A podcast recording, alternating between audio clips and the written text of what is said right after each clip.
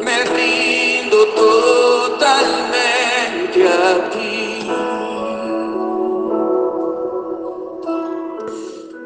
La palabra para hoy es, ¿y si Él no hubiera venido? Y la verdad que esta es una sentencia que salió de la misma boca de nuestro Señor Jesucristo y la misma está en Juan 15, 22, que dice así, si yo no hubiera venido ni les hubiera hablado, no tendrían pecado, pero ahora no tienen excusa por el pecado. Y aquí otra pregunta que va un poco más allá y esta es, ¿Qué tal si Jesús nunca hubiera nacido? ¿Mm?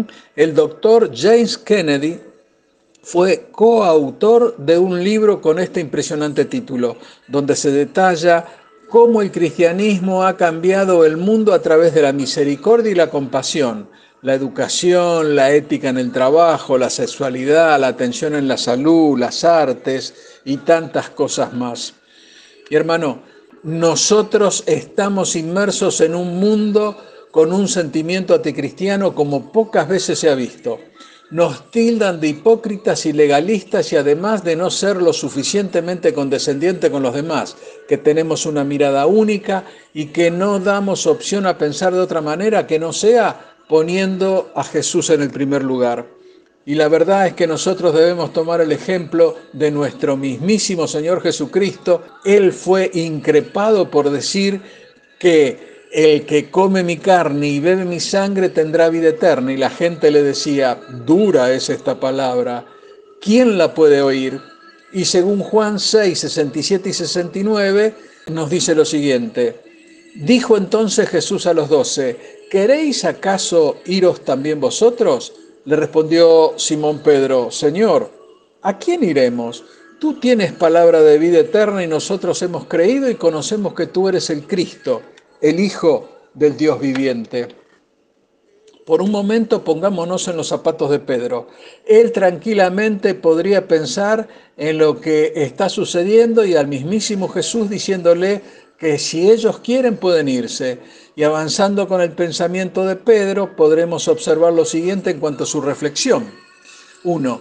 Estuvimos analizando las alternativas. 2. Nos damos cuenta que no es fácil vivir contigo. 3.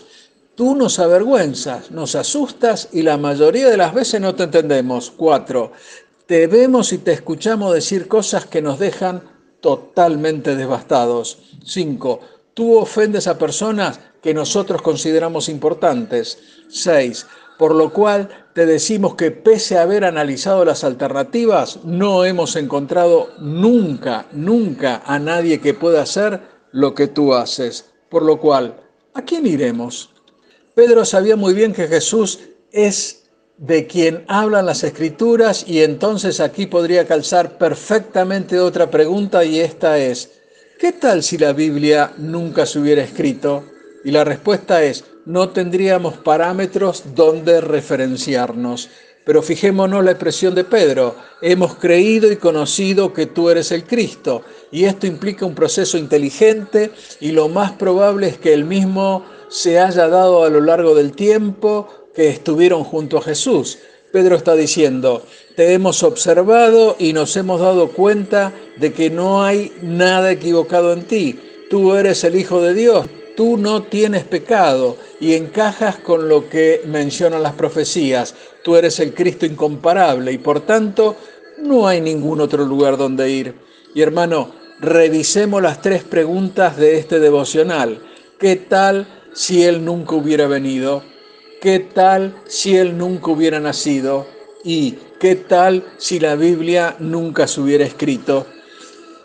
Y podemos decir con alegría que ninguna de estas tres cuestiones es positiva y además podemos afirmar que la Biblia sí fue escrita y lo fue por personas inspiradas por el Espíritu Santo y que es el libro de mayor venta de todos los tiempos. Y ahora otra pregunta, ¿cómo sería tu vida sin la Biblia? Hermano, agradece a Dios hoy por su palabra escrita y que la misma sea una lámpara a tus pies y lumbrera en tu camino. Dios te bendice. Amén.